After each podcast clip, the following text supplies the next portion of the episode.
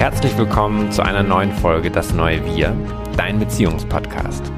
Heute reden Tanja und ich über eins unserer absoluten Lieblingsthemen. Tanja wollte das schon eigentlich immer seit Folge 1 schon machen. Es geht um das Thema Sex und um die konkrete Frage, ist in einer lebenslangen Beziehung auch lebenslang befriedigender Sex möglich oder sogar geiler Sex möglich? Und wenn ja, was braucht es dafür? Und dieser Frage wollen wir gerne nachgehen. Und dazu auch gerne natürlich unsere persönlichen Erfahrungen mit euch teilen, die teilweise sehr intim werden.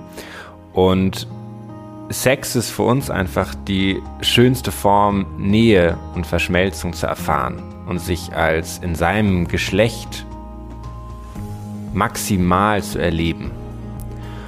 Und mit dem anderen etwas zu erschaffen, sich zu vertrauen, sich hinzugeben, ähm, sich darin wertzuschätzen, den anderen und sich selbst zu erkennen. Und so schön es auch ist, umso groß ist, groß ist natürlich auch die Herausforderung in einem Setting von Alltag, von beruflichen Herausforderungen, von Familienverpflichtungen und organisatorischen Dingen, die auf dich warten, auch noch die Zeit und die Energie zu investieren, dieses Sexleben zu erschaffen. Und dem nicht genug hat es natürlich auch noch einen zweiten Aspekt, der herausfordernd ist, nämlich aus unserer Erfahrung ist es so, wenn nicht deine Vorwürfe, Konflikte, Streitereien, Vorbehalte mit dem Partner geklärt sind und wirklich auf einer tiefen Ebene geklärt sind, dann wirst du diese Distanz auch im Sex merken oder wahrnehmen. Da steht was zwischen euch. Und es ist eben eine Herausforderung, dieses, was zwischen euch steht, in seiner Tiefe zu klären. Und egal, ob das eine negative Meinung über dich selbst ist, die du hast, dass du findest, du bist es nicht wichtig genug oder du bist nicht liebenswert oder nicht gut genug, oder ob es eher eine Meinung ist über deinen Partner, weil er vielleicht in der Vergangenheit für dich irgendwie unzuverlässig war oder er sich egoistisch verhalten hat oder er irgendwo schwach war, wo er hätte stark sein sollen. All das findet in Sex seinen Ausdruck. Und zwar in total zugespitzter Form, weil du es eben körperlich wahrnehmen kannst. Und wie wir mit den Themen umgehen, wie wir die für uns gemeistert haben, das möchten wir heute gerne mit euch besprechen. Und wenn wir euch bei Beziehungsfragen unterstützen können als Beziehungscoaches, dann meldet euch gern bei uns. Ihr findet unsere Website in den Show Notes, aber auch unsere anderen Kontaktdaten. Und es ist immer so viel möglich und ihr könnt darauf vertrauen, dass das, was ihr euch als Vision, als Bedürfnis, als Wunsch formuliert, dass das auch möglich ist und dass wir es schon so häufig erlebt haben, dass man solche tiefen Phasen der Frustration oder Enttäuschung, dass man das alles ins Positive transformieren kann. Und wir möchten euch einfach wirklich bestärken, groß zu träumen, euch eure Bedürfnisse bewusst zu machen, auch eure sexuellen Bedürfnisse. Und jetzt viel Spaß beim Zuhören. Tanja, auf ein neues um unserem Ruf als anstößigen Podcast gerecht zu werden, reden wir heute über Sex. Und zwar, wie funktioniert befriedigender Sex in einer lebenslangen Beziehung? Oder geiler Sex in einer lebenslangen Beziehung? Bist du dabei? Auf jeden Fall das ist eines meiner Lieblingsthemen, vor allem das heute. willst du schon seit der ersten Folge, willst du eigentlich mit Sex anfangen. Ne? Also kurz, um euch hier mit reinzunehmen, wir sitzen im Wohnzimmer, beide sehen aus wie hingerotzt und drei von vier Kindern sind krank mit Fieber und Schnupfen und Husten. Und ähm, es ist eine eher wenig sexuelle Stimmung. Also man kann auch Sex haben, wenn man sich nicht danach fühlt. Genau, das ist eine der Lesson learned auf jeden Fall, Nach aber auf die Jahren kommen wir Beziehung. später zurück. Und Wobei man sagen muss, wir waren ja gerade auf Staycation hier in Berlin, in dem wunderbaren, Achtung, Werbung, Schloss Schlosshotel Hellmann. Bei Patrick Hellmann. Genau. Eine großartige Dort ist wiederum eine sehr sexuelle Stimmung, Atmosphäre, die man gut nutzen kann, um als Eltern kurz mal eine halbe Stunde rauszufahren aus Berlin City und Zweisamkeit zu genießen. Danke an dieser Stelle an meine Mama, die sich derweil um die ganzen Kinder gekümmert hat. Und naja, eins hat man mit im Bauch. Stimmt. Drei. Genau, und trotzdem, ich erinnere mich, als wir zusammengekommen sind oder als wir uns kennengelernt haben, war eine Wahrheit für mich, dass man eigentlich nicht länger als, hm, vielleicht damals dachte ich, ein halbes Jahr geilen Sex haben kann. Ja. Also so kannte ich das aus Beziehungen auch davor, dass wenn diese Verliebtheitszeit nach drei Monaten oder sechs Monaten vorbei ist und man die ersten Unterbrechungen, Streits, Enttäuschungen miteinander erlebt hat, dass der Sex schlechter werden muss. Die wievielte Sexpartnerin war ich von dir? Das erzähle ich am Ende der Folge. nee, am Anfang ist doch viel besser. Und das konnte ich mir nicht vorstellen, dass man ein Leben lang geilen Sex haben kann. Ja, du wolltest ja auch, dass das eine Affäre bleibt und keine verbindliche Partnerschaft auch. Damit der Sex so gut Grund. bleibt, vielleicht. Ja. Weil ich gelernt habe, dass diese Beziehung, der Alltag, all das, was man dann an Problemen auch hat, dass dann das zum sexuellen Ballast wird. Und eine Affäre bleibt eine Affäre, da hast du immer diese Spannung, du hast diese Fremdlichkeit und dieses Unverbindliche. Unverbindliche, diese Distanz. Ja. Du kannst immer geilen Sex haben. So war meine Wahrheit. Wir sind ja beide aus einer Affäre gekommen. Äh, Im wahrsten Sinne ich des nicht. Wortes. Aber Na doch, stimmt. Er hast recht. ja. Hast du, ich hab's vergessen, verdrängt, wie auch immer. Hast du recht, ja, stimmt. Also du mit einer Japanerin und ich mit einem Brasilianer, oder? Die Japaner stehen ja gemeinhin nicht für den geilen Sex. Ja, Brasilianer schon eher. aber ist auch ein bisschen, ähm, wie sagt man? Selbstgemacht. Nee. Ähm, Doch, ist doch schon auch selbst gemacht. Vieles ist auch einfach selbst gemacht. Das ist auf jeden Fall sehr stereotypisch, die wir ja auch nicht unbedingt bedienen wollen. Nee. Wobei ich auch mit einer Japanerin ja zusammen war für ein halbes Jahr, als ich in Japan gelebt habe. Und ich da das Thema Scham und Feminismus als Ganzes, jetzt mal, schon auf einem ganz anderen Level war als hier in Deutschland oder in Europa. Also, dass Frau in Japan sagt, was sie will, super ungewöhnlich. Ist ja für dich als Schwedin sowieso, aber in Europa ja einfach ist man da ja schon viele Welten weiter. Womit wir auch beim Thema sind, weil hier eine Studie von aus Mareike Kaiser hat ein Buch geschrieben, das Unwohlsein der modernen Mutter. Da zitiert sie eine Studie.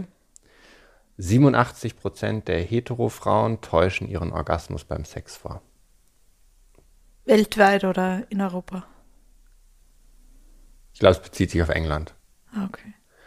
Und dahinter steht dieses ganze, die ganze Welt, Frau gleich Mutter gleich emotionale Versorgerin ist gleich Bedürfnisse der anderen erfüllen, nicht so sehr auf die eigenen hören. Also diese, dieser, dieses alte Rollenbild, dem anderen dienen und sich selber ähm, seine eigenen Wünsche zurückstellen, wird darin super deutlich.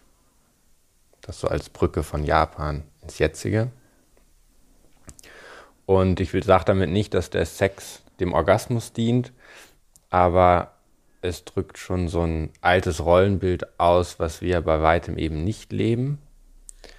Und dass es schon auch darum geht, den Sex in der jetzigen Zeitgeist neu zu erfinden. Also wozu dient Sex? Und wenn man wirklich sagt, man will lebenslang zusammen sein, wie kann das überhaupt funktionieren? Weil man ja so viele Teller drehen muss von Kindern und Schule und Arbeit und ähm, Alltag und was auch immer. Das war, war ja schon eine Herausforderung für uns auch. Wie gelingt das? Auch mit einem Kind, zwei Kind, drei Kind, vier Kind. Ähm, insofern ein wichtiges Thema, um heute mal drüber zu sprechen, wie wir das erlebt haben. Genau, und weil es ja auch ein Thema ist, was ganz oft in den Coaching-Gesprächen dann rauskommt und ganz oft Thema ist zwischen den Paaren, ganz oft auch zu Unzufriedenheit und Spannung führt. Wobei wir es ja so erleben, dass guter Sex Ausdruck einer funktionierenden Partnerschaft ist. einer erfüllenden Partnerschaft. einer erfüllenden Partnerschaft ist. Eine funktionierende funktioniert ja auch super ohne Sex. Ja, auf jeden Fall. Worauf ich hinaus will, ist, dass, ähm, und da zitiere ich sozusagen Esther Perel, die ja sagt, es gibt Harmonie gezeichnete Beziehungen oder Partnerschaften, die keinen Sex mehr haben. Was ich auch spannend Die finde. kennen wir ja auch viele. Genau, kennen wir auch viele. Und da würde man sogar sagen, die sind glückliche Paare exakt, irgendwo und die haben aber trotzdem keinen Sex mehr. genau, wo wir sagen, das ist dann kei eigentlich keine erfüllende Beziehung, weil Sex elementarer Bestandteil dieser Beziehung, einer erfüllten Beziehung für uns ist. Und dieses, diese, das ist ja letztlich irgendwie für viele Paare ein Dilemma. Auf der einen Seite sich fremd genug zu bleiben, um geilen Sex zu haben. Auf der anderen Seite intim genug zu sein, um so eine Sicherheit und Geborgenheit in der Beziehung zu erschaffen, was du ja willst. Also du willst einerseits das Abenteuer und die Exotik, auf der anderen Seite willst du die völlige Intimität, Geborgenheit, Verständnis, was sich für viele ausschließt. Und das ist uns ja großartig gelungen, das zu kombinieren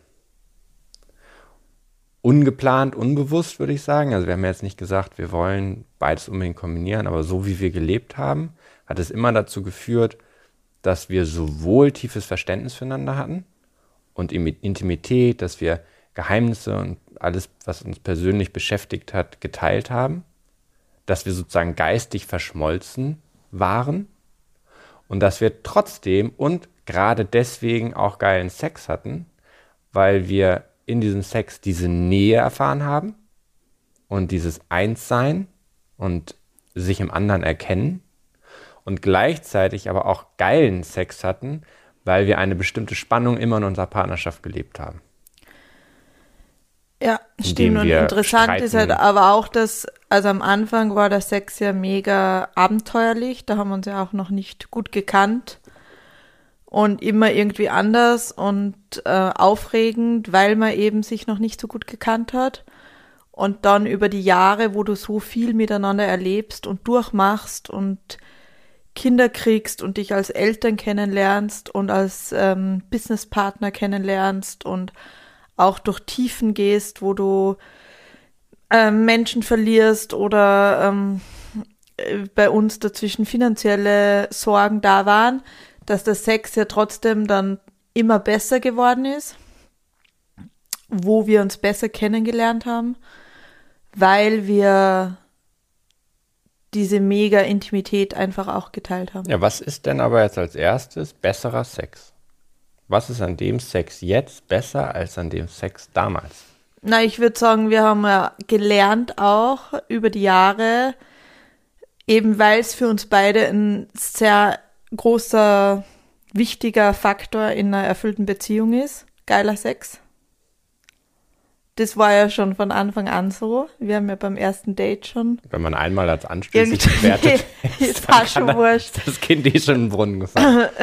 wir haben die, die äh, erste, unser erstes Date irgendwie uns mit äh, Tee mit Rum im Nagel und Sauge betrunken und sind dann irgendwie halb betrunken heimgefahren am Fahrrad. Das war eh lebensgefährlich. Und Wir haben noch, er hat noch vorm Nagel und Sauge rumgemacht. ja, genau, da hast du mir meine Jeans zerrissen sogar.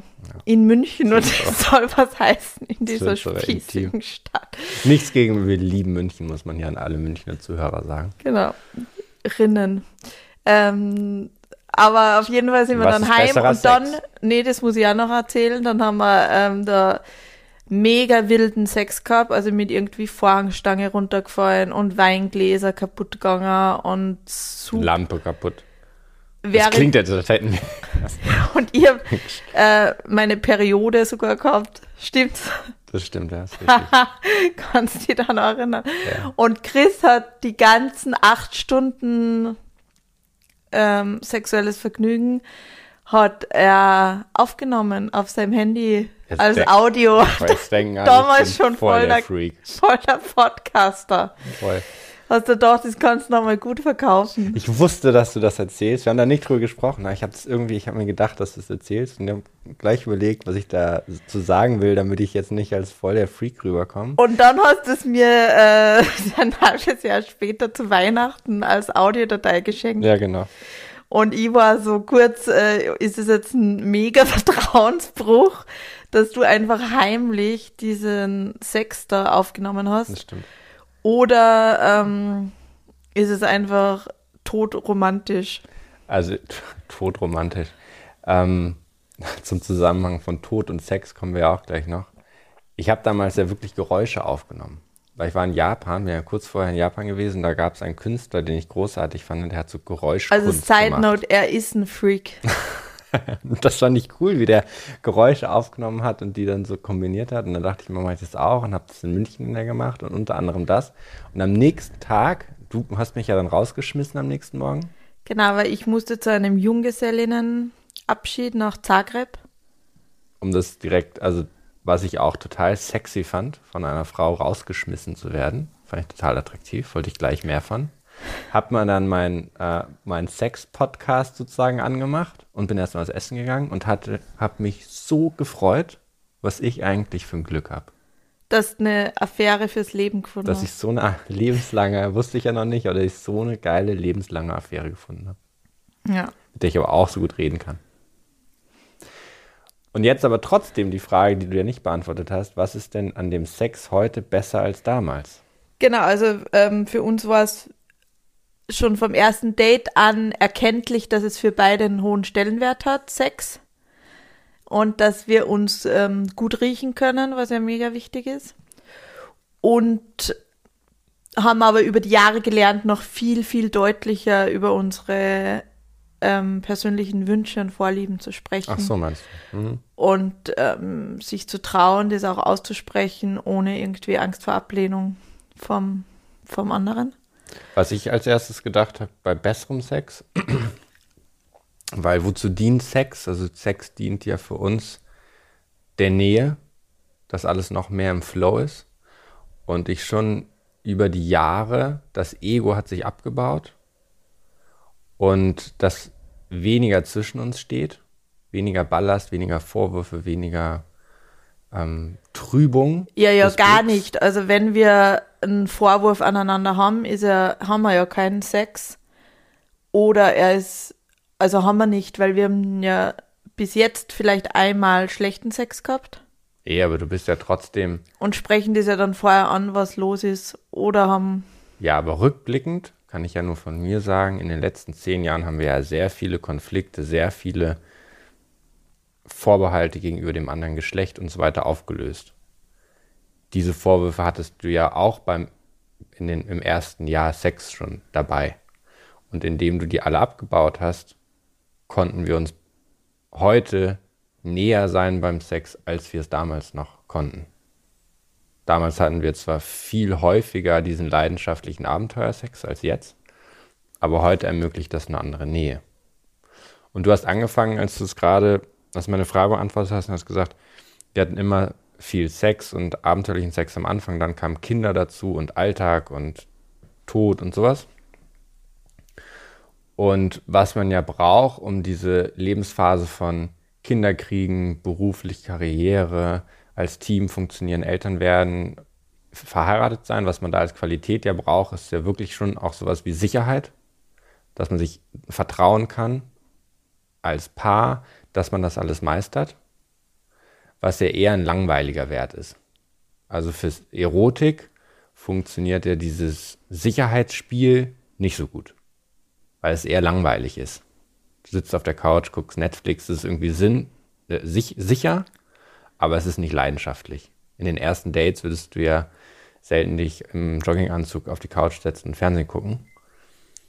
Auch weil es gerade der Reiz darin liegt, Risiken einzugehen, sich kennenzulernen, miteinander zu spielen. Und das geht natürlich erstmal irgendwie verloren, wenn man in diese Alltagsphase übergeht.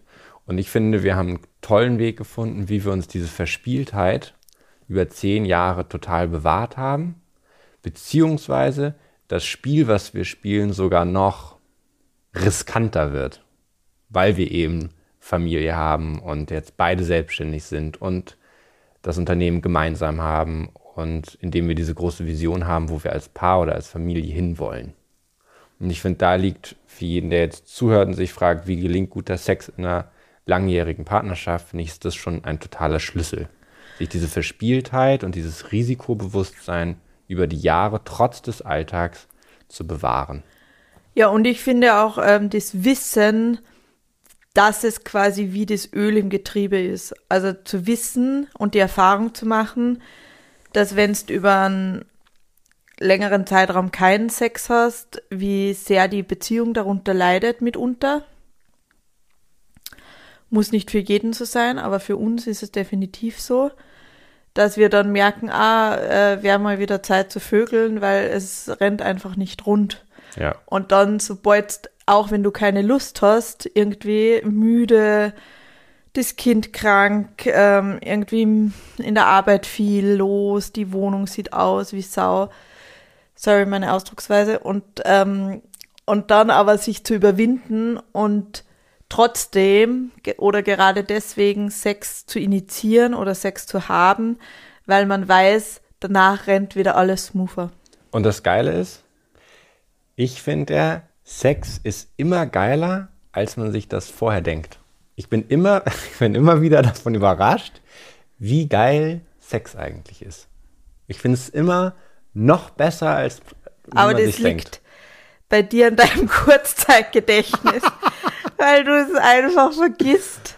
Und dann ist jedes Mal der erste Satz ist, boah, es ist einfach so viel besser, wie es Aber erinnert davon. Voll schön. Ist einfach. Äh, ich bin voll gesegnet mit einem Kurzzeitgedächtnis. Deshalb schreibe ich mir bei den Coaching-Gesprächen auch immer stichpunktartig ähm, mit, damit ich das. Genau, du hast ein Post-it, wo drauf steht, ähm, Sex ist gut. ja, genau. Mehr davon. Ja. Aber also einfach heilsam und ähm, generell im Sex liegt ja so eine Heilkraft auch. Ja. Also jeder, der lange und viel meditiert oder Yoga macht oder so, ähm, und dort zu seinen Erleuchtungszuständen kommt, ist ja mit Sex einfach oft das schneller zu erreichen, so ein befriedeter, zufriedener, glücklich, glückseliger Zustand. Wobei ich auch das Gegenteil kenne. Aus eigener Erfahrung. Ich hatte auch Beziehungen, wo ich schlechten Sex hatte. Ähm, zum Beispiel als Mann zu früh zu kommen, nicht lang genug durchzuhalten ist ja voll das Riesenthema. Da passiert ja genau das Gegenteil. Du bestätigst dir ja nicht, wow, ist das heilsam und wie toll ist das, so wie, wie wir es erleben, weil wir eben auf der unterbewussten Ebene viel arbeiten, diese ganzen Konflikte im Kern lösen, sondern was du dir jedes Mal bestätigst, ist, du bist nicht gut genug oder ich, du bist nicht liebenswert, du bist nicht attraktiv, ähm, du bringst es irgendwie nicht. Das kannst du dir ja genauso bestätigen. Total. Und gerade als auch. Mann, dieser Performance-Druck, einen Orgasmus zu kreieren bei der Frau oder lange durchzuhalten und zu performen, gerade das ist ja ein Kern des Problems für Männer. Genau, und für Frauen ist es ja ganz oft das Aussehen. Ja. Ähm, fühlt man sich irgendwie zu, zu dick oder zu unattraktiv und kann deswegen auch sich nicht gut entspannen und loslassen und sich hingeben. Und äh, ich kenne das aus vergangenen Beziehungen, oder Sexaffären, dass man dann halt ähm, auch einfach nicht kommt und äh, Orgasmen vortäuscht, einfach um des Friedenswillens quasi. Und das ja mega unbefriedigend und mega einen auch wütend und traurig macht. Ja, und da steckt ja viel dahinter. Also in dem Moment, wo du einen Orgasmus dem Mann vor, gegenüber vortäuscht, damit der sozusagen befriedigt ist ja tatsächlich sozusagen doppelt befriedigt. Ja, oder dann. denkt, er ist ein, ein, ein toller Dann wäre ja eine Frage, die man auch als Coach stellen würde. Wie wichtig nimmst du dich selbst, dass du nicht die Bedingung stellst, dass du einen Orgasmus haben kannst? Also wenn es nur um den anderen geht ähm, und deine, du deine eigenen Bedürfnisse so zurückstellst, wie wichtig bist du dir selbst und wie kommst du darauf, du seist nicht wichtig genug, um diese befriedigende Erfahrung zu erleben? Genau, das ist ja auch eine Frage des Alters. Deswegen haben vor allem Frauen über 50 ja den befriedigendsten Sex, laut ja. Studien. Ah, ist das so? Ja, weil, weil davor halt auch ganz viel einfach ähm, Frauen eine Frage über sich haben und Männer genauso, aber andere Fragen und, ähm, und das auch zu schlechtem Sex führt einfach. Und man sich ja selber erst auch kennenlernt und seine eigentlichen Vorlieben und Fantasien, die man ausleben möchte, kennenlernt und immer besser kennenlernt. Vor allem mit einem Partner, dem du halt vertrauen kannst und wo du das dann auch ähm, darüber auch sprechen kannst. Genau, weil du das ansprichst mit äh, sexuelle Fantasien. Was ja da für uns ein super Kochrezept in Anführungsstrichen ist, ist ja, man hat diesen Alltagssex. Das klingt jetzt so unattraktiv, aber diesen Sex unter der Woche zwischen, wie du das genannt hast, also Sex, der einfach diese Nähe herstellt, der diesen Flow herstellt. Und dann haben wir, und das muss gar nicht so häufig sein, alle paar Monate beispielsweise, einen abenteuerlichen Sex. Staycation, keine Ahnung, hier bei uns in Berlin im Soho-Haus oder im, im Hellmann, wo man bewusst eine sexuelle Fantasie auslebt und diese, dieser Leidenschaft bewusst Raum gibt. Und Zeit. Weil ja im Alltag hast du gar nicht immer diese Zeit, dich in diesen Zustand zu bringen, in diesen Erregungszustand und in diese Energie, dass du irgendeine Fantasie auslebst, weil dazu natürlich immer viel Überwindung auch dazu gehört und Risiko, auch in einer langjährigen Partnerschaft etwas zu formulieren, was man gerne hätte oder ausprobieren will, weil es immer ja auch mit Ablehnung theoretisch zu tun hat. Genau. Was ja im Alltag Und auch, auch teilweise Übung erfordert, oder? Das ist auch dann Das möchte ich nicht erzählen. Zwei Wochen irgendwie Nee, diese- verschiedene ähm, Fesselseiltechniken dir angeeignet.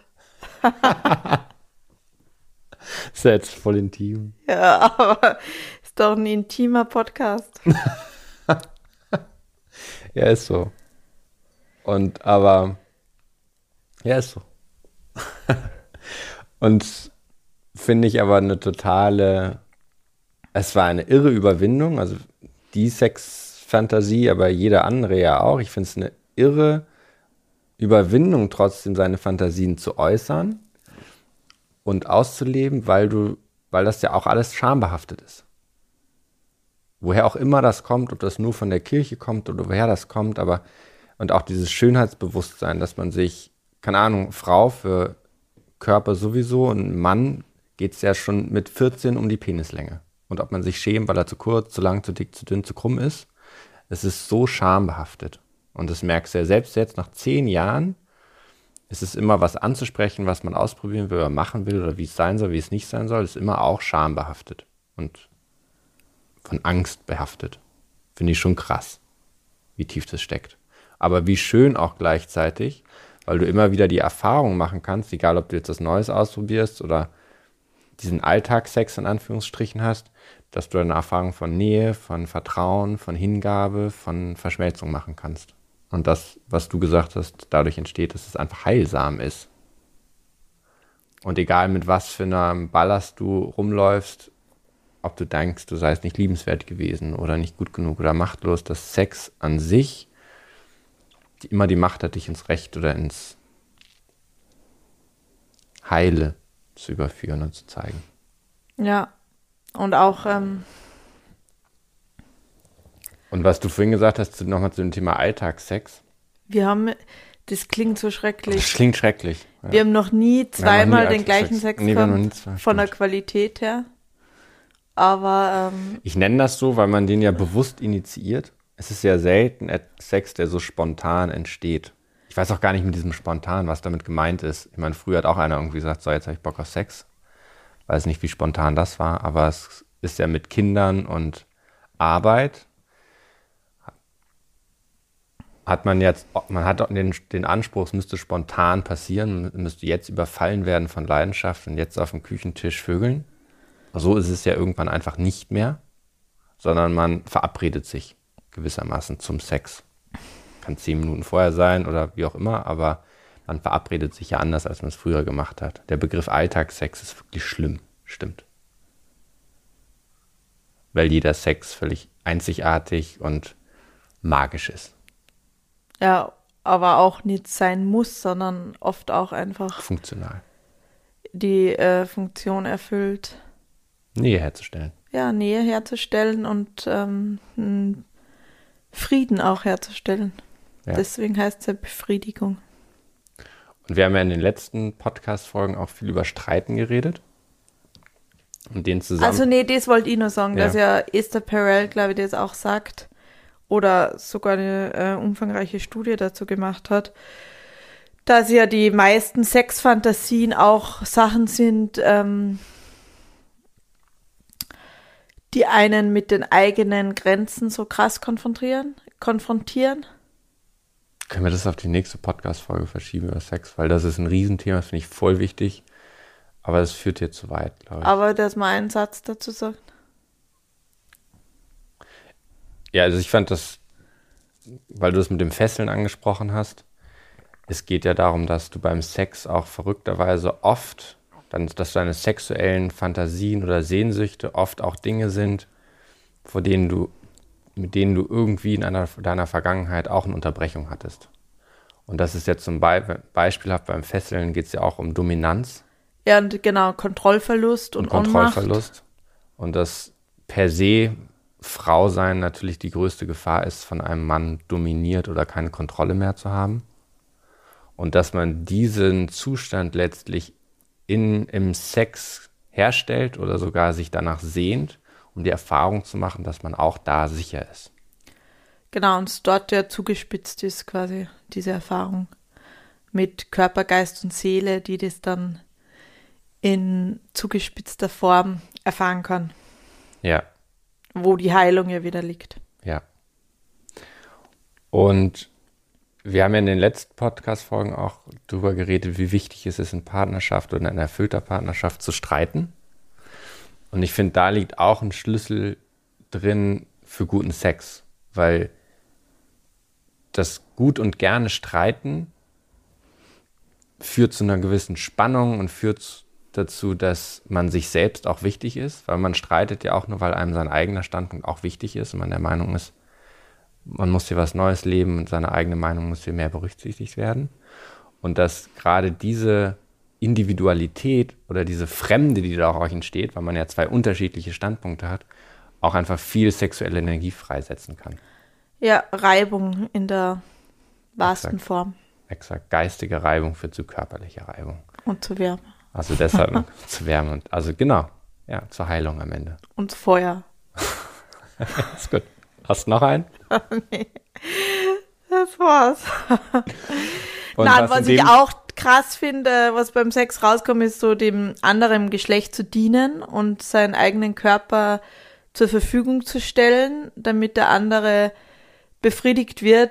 Da liegt halt auch ganz viel ähm, Geschlechterfrieden, was darin möglich ist. Wobei ja da immer das, wenn du das sagst, dann habe ich so einen Widerstand, weil man da ja als erstes hört, Stichwort 87% der Frauen täuschen Orgasmus vor, Frau dient dem Mann. Weil Frau, weil Mann ja mehr Sex von Frau will als umgekehrt. Ich höre da immer sofort, die Frau muss dem Mann sexuell dienen. Genau, aber das ist ja anscheinend gar nicht so, dass Mann mehr Sex möchte wie Frau, sondern nur, dass es gesellschaftlich halt auch wieder, dass wir so sozialisiert sind und geprägt sind, dass es so zu sein hätte, aber eigentlich es äh, die Frau gerade ja jetzt wieder ihre Lust so neu entdeckt und ähm, es deswegen ja einen Mega-Boom mit weiblichen Pornos gibt und Sextoys und auch, dass man halt Selbstbefriedigung, dass man halt seine Lust auch nochmal ganz neu kennenlernt, auch als Frau. Und da ja auch eine Emanzipation dahinter liegt und eine Befreiung der Frau und der weiblichen Lust und dass sie sehr wohl immer mehr jetzt auch Mann für ihre Befriedigung nutzt. Hoffentlich. Und wir ja auch mit unserer Arbeit dazu beitragen wollen, dass da ein ordentliches Stück weitergeht. Absolut. Und wir haben ja auch schon beides erlebt. Phasen, in denen du mehr Sex initiiert hast, Phasen, in denen ich mehr Sex initiiert habe. Und trotzdem aber auch immer spannend, was unterbewusst dahinter liegt. Warum der eine mehr initiiert oder der andere weniger initiiert. Genau, und da ist ja auch diese eine Studie mega spannend, dass halt laut ähm, der kalifornischen Uni 50 äh, Männer, die im Haushalt viel mithelfen, 50 Prozent mehr Sex haben, wie Männer, die halt nicht im Haushalt mithelfen. Das klingt so Und dann gibt es eine komplett Als gegenteilige ob es Studie. die Aufgabe der Frau ist. Und, Was? und der, als ob die Aufgabe Haushalt. ja, eh ist ja leider Und der Mann so. hilft nur mit. Ja, das genau, ist schrecklich. das ist so krass. Aber es ist ja so und, ähm, und umgekehrt gibt es dann wieder Studien oder Leute, die behaupten, es wäre genau andersrum, dass gleichberechtigte Paare halt weniger Sex haben. Ja, und letztlich hat das eine mit dem anderen nichts zu tun. Also, wie viel der Mann mithilft, hat letztlich ja nichts damit zu tun, ob du viel Sex hast. Sondern es geht ja darum, dass du diese Spannung in Partnerschaft hast, dass du Intimität in der Partnerschaft hast, also dass du eine erfüllte Partnerschaft lebst, egal welche, welches Rollenverständnis du dabei hast. Ja, und vor allem, was du attraktiv findest. Ja. Also ich fände einen Mann, der halt irgendwie um sieben das Haus verlässt und äh, um acht heimkommt, um die Kinder nur kurz gute Nacht zu küssen, fände ich mega unattraktiv. Würde ich wahrscheinlich zu 87 Prozent einen Orgasmus vortäuschen. Ja, und das fand ich bei dir aber immer so cool, wie du das, ich habe das ja voll oft bei dir abgefragt. Findest du das wirklich hot, wenn ich mit einem Baby umgeschnallt im Tragetuch durch die Gegend laufe? Und du hast immer gesagt, ja, und es ist bei mir auch angekommen. Genau. Weil das ja auch eine Herausforderung ist, die Rolle des Vaters zu sehen und gleichzeitig aber den leidenschaftlichen Liebhaber in der gleichen Person zu vereinen. Ja, das sagst du nach wie vor, dass bei unserem ersten Kind während der Schwangerschaft, dass du Probleme hattest, quasi das im Kopf zusammenzukriegen, dass du hier jetzt gerade die Mutter deines Kindes vögelst. Genau. Und das ähm, ist schon Es hat vier Kinder braucht, bis es da extrem, äh, das extrem attraktiv findest, eine schwangere Frau. Nee, es hat schon der erste, mit dem ersten Kind haben wir das ja geklärt, aber ich fand das Zitat von Proust da cool. Die wahre Entdeckungsreise besteht nicht darin, neue Landschaften zu suchen, sondern mit neuen Augen zu sehen. Und das finde ich einfach so cool, dass du A, deinen Partner, wenn du den als Mutter und Geliebte schließen sich ja in unserem moralischen Denken irgendwie aus. Aber dass es immer eine Frage der Sichtweise ist. Also, dass, es, dass du ja dahin kommen kannst, beides miteinander verbinden. Das ist ja das Schönste, weil indem du die Frau, mit der du Sex hast, dabei auch noch wertschätzt, weil sie dir diese Kinder geschenkt hat, dadurch entsteht ja wahre Nähe. Solange aber du dieses moralische, gesellschaftliche Bild hast, nachdem sich Frau und Geliebte oder Fra äh, Mutter und Geliebte nicht vereinigen lassen, ähm, ist ja eine bestimmte Nähe ausgeschlossen, was ich voll schade finde. Und dass aber in dieser Sichtweise auch wiederum ein totaler Schlüssel liegt. Und auch, ähm, du hast es schon angesprochen, Thema Tod. Tod und Sex und Geburt und all das liegt ja auch nah beieinander. Und Genau, deswegen, Durch- der Orgasmus heißt ja auch der kleine Tod, weil laut ähm, Wissenschaftlern ja auch, was wir beim Orgasmus neurobiologisch erfahren, sehr ähnlich zu dem ist, wie wir uns den Tod vorstellen oder wie Nahtoderfahrungen auch sind. Und dass man diese, äh, den Körper, Geist und Seele quasi komplett hingibt und die Kontrolle loslässt und nur dadurch den Orgasmus erfahren kann. Und das ja dann beim Tod auch so ist. Und dass das halt extrem nah beieinander liegt. Und bei mir war es so, nach den Toten meiner Eltern, wie ich in dieser extremen Trauerphase war, habe ich bei jedem Mal Sex halt so krass geheult, weil alles rausgekommen ist. Und weil diese Anbindung an die geistige, an die andere Welt, an das Leben danach, halt während des Sexes total spürbar ist. Ja. Und diese, durch deinen Hintergrund, durch deine Biografie, dass du deine Eltern so früh verloren hast, dass sie einfach so früh gestorben sind, begleitet uns das Thema Tod ja mehr oder bewusster als für viele andere. Und ich finde auch, dass in Angesicht des Todes auch eine bestimmte sexuelle Energie liegt. Also wenn ich morgen sterben würde, was ich auf jeden Fall haben würde, ist nochmal Sex. weil es irgendwie wie dem toten Schnippchen schlagen trotzdem nochmal ist. Genau, es ist einfach das Schönste, was das Leben zu bieten hat, ist einfach mit einem anderen Menschen zu verschmelzen und dabei diese krasse Lust zu verspüren und einen Orgasmus zu erfahren, ist ja quasi wie das Pendant zum Tod dann. Und deswegen mehr Sex für mehr Lebendigkeit und ähm, um den um den Tod, dem Tod den Mittelfinger zu zeigen, möglichst oft. Und da habe ich noch ein super Zitat von Tony Robbins, nämlich. Und das passt super zu dem, ist nämlich, dass die Leidenschaft in einer Beziehung dem zugelassenen Maß an Ungewissheit proportional entspricht. Also die Ungewissheit letztlich zu total der Leidenschaft führen kann. Und wenn man sich bewusst macht, dass wir alle irgendwann sterben und dass es aber nicht vorhersehbar ist, dann hat das an sich schon eine total sexy Unsicherheit und macht dieses Spielleben ja erst interessant. Würden wir alle unsterblich werden, wäre das Spielleben ja auch irgendwie langweilig. Dadurch, dass wir A, alle sterben, B, nicht genau wissen wann, haben wir ja schon eine total interessante Spannung im Leben.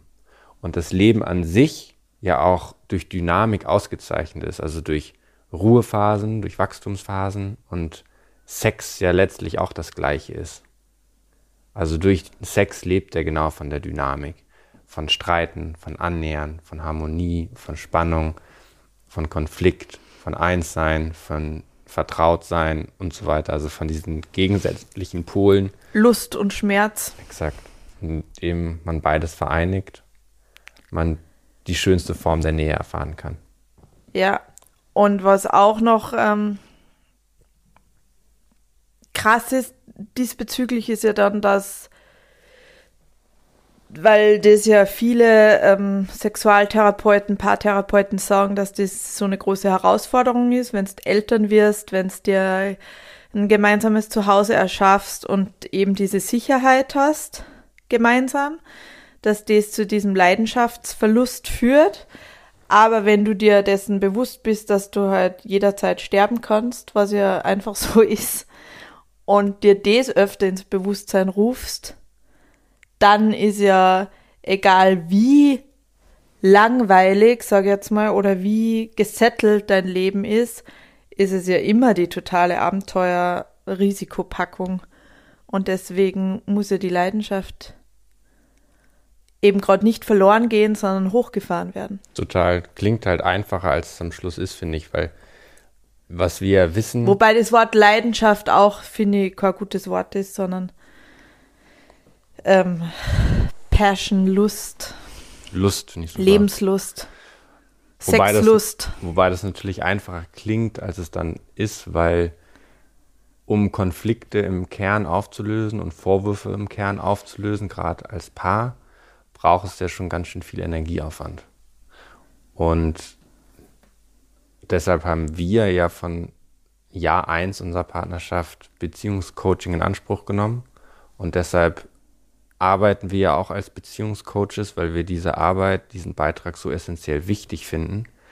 Weil erst indem du diese Vorwürfe, die du nicht vermeiden kannst in jeder Beziehung, jeder hat immer auch Vorwürfe und dass es ein, eine konstante Arbeit ist, ständig auch diese Vorwürfe aufzudecken, umso früher, umso besser weil man damit wächst. Und dass es aber so wichtig ist, das zu tun, um diesen Sex haben zu können. Weil das ist wirklich, kann man einfach nicht oft genug unterstreichen, dass es gibt harmonische Paare, die keinen Sex haben. Aber wenn du geilen Sex haben willst, ist es wie andersrum trotzdem erforderlich, dass du deine Vorwürfe auflöst. Du hast vorhin gesagt, irgendwie glaube ich, bevor wir das Gespräch aufgenommen haben, es geht auch andersrum. Genau, weil du kannst ähm, entweder ja, also es ist ja beides essentiell wichtig für eine erfüllte Partnerschaft, nämlich gut zu reden, alles ansprechen zu können und dies auch zu machen, so wie ähm, guter, ekstatischer, erfüllender, befriedigender Sex. Und du kannst entweder den Weg gehen, zuerst zu sprechen, zu schauen, was irgendwie zwischen einem steht, Vorwürfe zu klären und dann in die Kiste springen.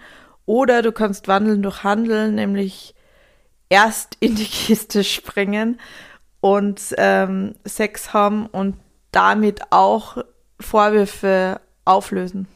Rein aus persönlicher Sicht würde ich sagen, machen wir das vielleicht in 5% der Fälle. Genau. Gelingt uns selten. Wir ticken ja schon eher, dass wir die Vorwürfe erst klären müssen, bevor wir Sex haben, in den aller, allermeisten Fällen. Ja, stimmt. Und dann gilt es, Methoden zu haben, um das möglichst schnell zu machen, weil sonst ist es irgendwann auch äh, wieder am Morgen und du kannst wieder aufstehen mit den Kindern, bevor es überhaupt zu irgendeiner ähm, den Konflikt zu lösen, meinst du? Ja, genau. Gilt es ja dann mit mehr Kindern und mehr beruflichen so. Pressure gilt es ja, Methoden zu finden, wo du die Konflikte schneller lösen kannst. Oder Menschen, meldet euch gerne bei uns. Was wir ja auch ähm, jetzt in zehn Jahren immer mehr beschleunigt haben. Früher haben wir irgendwie, wo wir noch keine Kinder gehabt haben, oft zwei Tage gestritten und jetzt ist es so zack, zack, was ist los?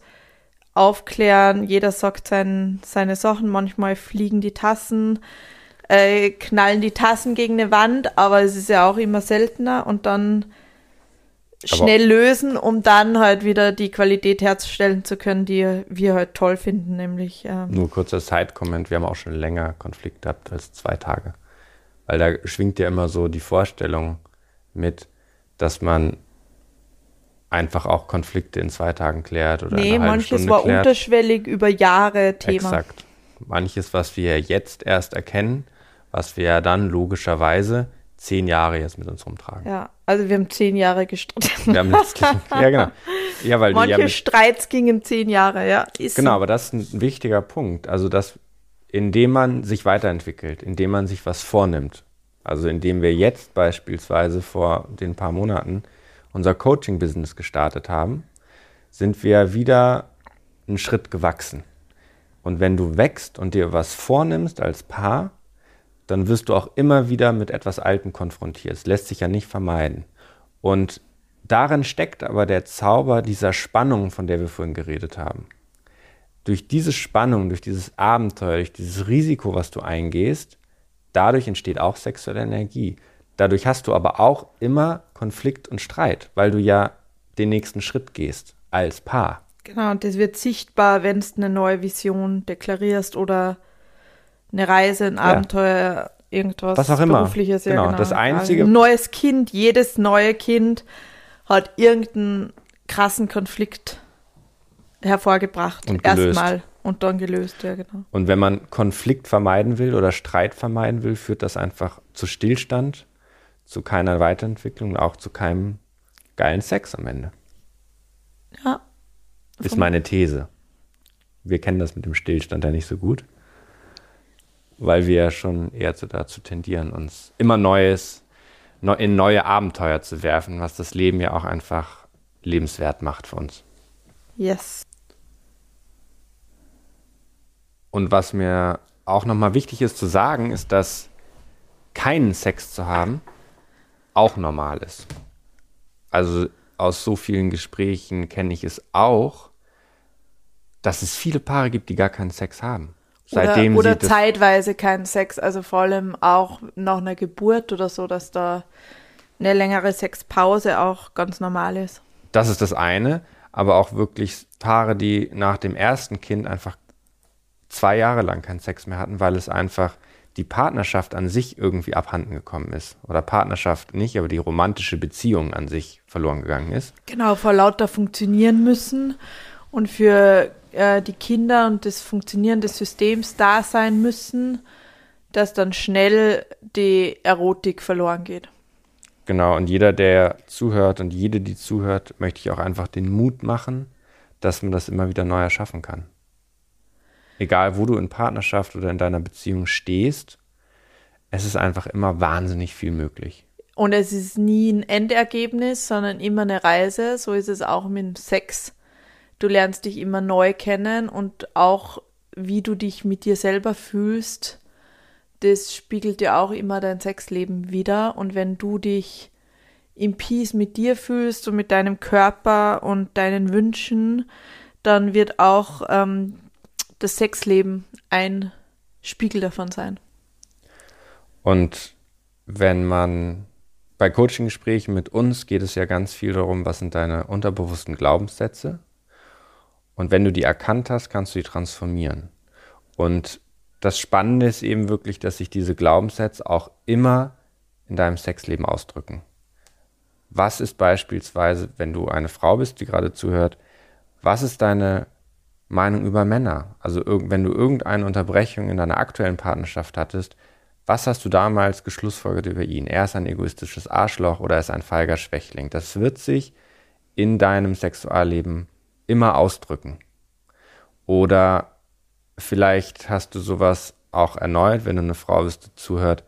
Was denkst du darüber, dass Frau, äh, dass Mann deine Unterstützung braucht, deine Ermächtigung, deine Vision, deine Bestärkung? Dass er abhängiger von dir ist, wie du von ihm. Exakt. Was de facto so ist, weil nach einer Trennung, das ist meine Lieblingsstatistik, erhöht sich das Sterblichkeitsrisiko bei Männern um das zweieinhalbfache, während die Frau einfach gleich gesund bleibt. Die hat einen kleinen oder sogar Hänger gesund, oder gesünder. gesünder und glücklicher. Also wird. wir Männer brauchen euch Frauen mehr als umgekehrt. Und welche Meinung hast du darüber als Frau? Findest du das gerecht oder ungerecht? Wenn du es als ungerecht empfindest, wird auch das sich in deinem Sexualleben zeigen. Weil vorab, kleiner Teaser, ja, es ist gerecht, aber unter bestimmten Bedingungen geht es auch darum, was willst du als Frau? Und deshalb ist es so wichtig zu sagen, was du als Frau auch willst und für dein Wort einzustehen. Und dafür einzustehen, dass du dir wichtig bist. Und noch eine Frage, die in Coachings einfach häufig eine Rolle spielt, was, ist, was denkst du eigentlich über dich selbst? Und das kannst du auch immer gut überprüfen an bestimmten Enttäuschungen, die du erlebt hast. Sachen, die nicht so waren, wie du es dir eigentlich gewünscht hast. In solchen Momenten, die mit negativen Emotionen natürlich auch verbunden sind, was hast du da über dich gedacht? Bist du nicht nichts wert? Bist du nicht wichtig genug? Bist du nicht gut genug? Bist du ohnmächtig? All das wird sich auch in deinem Sexualleben widerspiegeln.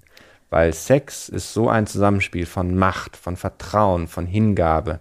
Wenn es Momente gibt in deinem Leben, wo du geschlussfolgert hast, ich kann mir nicht vertrauen, ich kann Männern nicht vertrauen, ich kann dem Leben nicht vertrauen, dann wird sich das auch in, im Sex ausdrücken. Wenn du kontrollieren musst, um sicher zu sein, wird sich das auch in deinen Orgasmen widerspiegeln. Und wir glauben ganz fest daran, dass jede Sexstatistik massiv gefälscht ist. Ja, stimmt. Weil irgendwie steht, äh, Paare haben ein bis zweimal Sex die Woche Ja. und mit allen Paaren, was wir sprechen, ist die Zahl ganz eine andere oft. Ja, auf, eben temporär. Es schwankt ja auch. Manchmal hast du haben manche Paare im Monat Sex gar, monatelang gar keinen Sex. Genau, und dann wieder fünfmal die Woche und so weiter. Also das ist immer mit Vorsicht zu genießen. Weil es auch Druck auslöst. Ja. Und dann ganz im Gegenteil, dass wir voll oft mit Leuten sprechen, die halt über ihr eigenes Sexleben schon total resigniert sind und eher dann den Standpunkt einnehmen, nee, Sex ist für mich nicht so wichtig und eher auch in diese moralische Schneise reinfallen von wegen, ähm, ist irgendwie eh oberflächlich und ähm, irgendwie die triebgesteuerten Männer und so weiter und dass, dass sie sich gar nicht mehr bewusst sind, wo eigentlich ihre Lust und ähm, wie, wie geil Sex sein kann und dort nochmal hinzuschauen und sich zu fragen, ob man schon quasi den Höhepunkt erreicht hat in seinem Sexleben oder was es noch bedarf, um dorthin zu kommen, weil es einfach ein so ein großes Universum ist, was von uns entdeckt werden möchte und erfahren werden möchte und da einfach ähm, es trotzdem immer nach oben kein Limit gibt. Und ich möchte auch nochmal betonen, Sex ist nachhaltig. Und gesund. Also es ist ja, hat ja auch eine politische Dimension. Also Rutger Bregmann hat ja in seinem Buch großartigerweise beschrieben, die größte Gefahr ist äh, die Freizeit des Menschen. Also wenn er weniger arbeitet, dass er seine Freizeit mit CO2-intensiven Sachen verbringt beispielsweise und nicht weiß, was er macht, also einfach mehr konsumiert. Und Sex ist einfach großartig, weil es eine tolle Freizeitbeschäftigung ist, wo alle nur gewinnen. In diesem Sinne, Die ganze Gesellschaft aber vor allem profitiert du, vom Sex. hoffentlich. Oder wir jetzt. genau. Vielleicht schaffen wir es noch. Ach so, ich dachte profitieren im Sinne, die sollen sich melden, wenn sie guten Sex haben wollen. Nee, vielleicht schaffen es wir zwei noch jetzt, Jetzt noch. Äh, guten Sex zu haben, nachdem er irgendwie, ähm, Also im Sinne von Wein, Rad. Wein predigen und Wein trinken. ja, Ja gut. weil äh, das ist ja auch nichts unsympathischer, wie zu sagen, äh, was irgendwie gut funktioniert und äh, selber Und jetzt- nicht umzusetzen. Genau. Also, Auf geht's. get undressed. Vielen Dank fürs Zuhören. Auch hier, wir hoffen, es hat euch gefallen. Ihr konntet was mitnehmen. Ähm, erneut, es ist richtig toll, wenn ihr uns schreibt. Es freut uns so sehr, wenn ihr zugehört habt und was gelernt habt oder eine Frage habt oder eine Anmerkung habt oder einfach nur ein Feedback, das oder ob es euch gefallen hat. Ja, vielen Dank schön. für eure wunderschönen Nachrichten, auch zur letzten Folge über Kinderleins. Es war so schön, das zu lesen. Ja. Und schreibt uns bitte immer gerne Rezensionen einfach auf Apple Podcast, weil dadurch können wir mit dem Podcast einfach mehr Menschen erreichen. Und schreibt uns auf Instagram, weil da ist einfach die beste Möglichkeit, im Austausch zu sein und wir können euch zurückschreiben. Und wir freuen uns, wenn ihr uns begleitet. In diesem Sinne, vielen Dank fürs Zuhören und bis zum nächsten Mal. Eure Tanja und Chris.